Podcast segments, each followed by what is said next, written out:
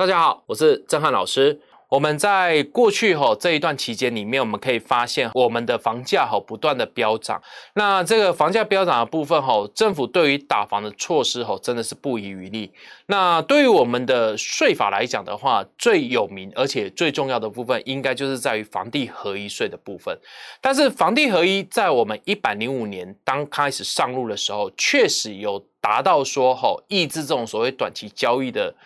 现象的一个发生，确实是真的有减少。可是，在一百零五年定定，毕竟是一个所谓的初次上路，里面还是有非常多的一些租税规避的一个情形。所以，针对这些租税规避的情形里面，我们。在一百一十年的部分，好，又在七月份的时候，我们成立了这个所谓的房地合一二点零。那这个房地合一二点零上路的话，其实它最主要的一个目的，就是为了去修正我们在过去好原本房地合一税的一些租税规避的问题哈。所以针对这些相关的这些租税规避的东西，我们要如何去防堵？以下就是由我来跟各位做一个简单的一个介绍。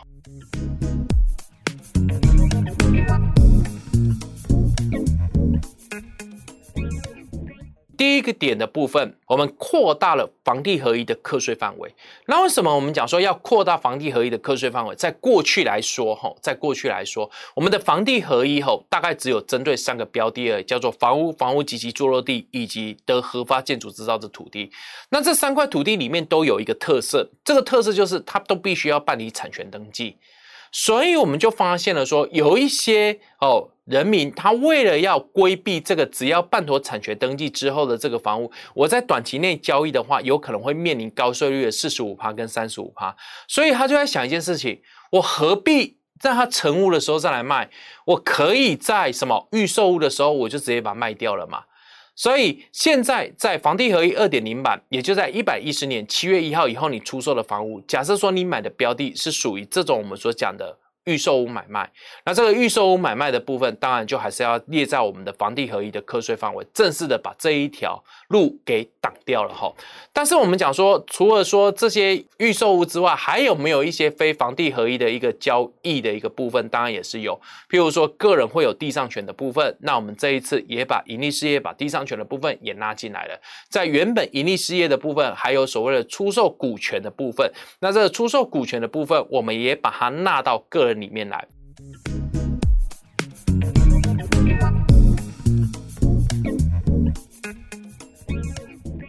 出售股权本身会讨论到一个很重要的对象，叫做被投资公司。那被投资公司，我们如果说被投资公司当时成立的目的，就是为了规避规避这种所谓房地合一税的话，那当然我们就必须要去防堵。可是它的被投资公司是投资在于上市上柜以及新贵股票，那是它无法控制的。在它无法控制的一个情况下，我们当然就进行排除哈。所以这个是有关哦课税范围里面所进行的防堵。第二个的部分呢？就是在于说，房地合一税的一个税基里面，我们一般来讲会从所得减掉这一个土地涨价数额。那有关这个土地涨价数额的这个所谓的扣除的部分，按照原本土地税法的规定里面，只要你本次申报移转限值大过于土地公告限制，我们都是以本次申报移转限值为准。所以，当我今天本次申报的移转限值如果越高的话，我在土地增值税的税基就会越多，相对来讲，在房地合一税的税基就会越少。那这样的一个操作有什么好处呢？因为房地合一税短期交易的税率来到了四十五趴跟三十五趴，但是在土地税法里面，我们就只有多少而已，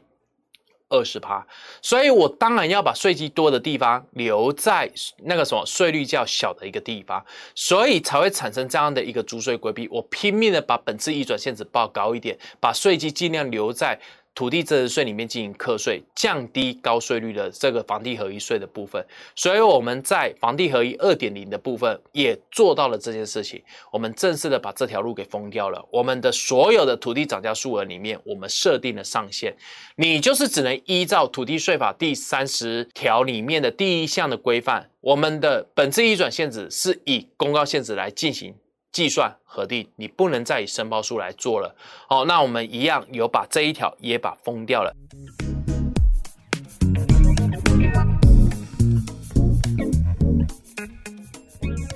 接下来第三个的地方，就是在过去境内之盈利事业，我们如果出售房地的话，我们是并到申报书里面，按照第五条百分之二十的税率来算。但是个人的短期交易却要来到四十五趴跟三十五趴，所以也导致了一件事情，就是说。我们个人干嘛这么笨，自己去买卖？我们是不是成立公司来卖，反而是更便宜的，而产生了这个租税规避的空间？那我们在房地合一二点零的部分，也把这条路给封掉了。现在我们的个人跟盈利事业在短期交易的部分调整成一致，都是四十五趴跟三十五趴。但是这个短期交易调整至一致的时候，我们除了说把税率调成一致，我们还有处理了另外一件事情，就是我们把短期交易的时间把它拉长了。过去我们是一年内四十五趴，好，一年到两年的部分我们是三十五趴。那现在短期交易的定义变成是五年了，所以一年到两年四十五趴，两年到五年是三十五趴。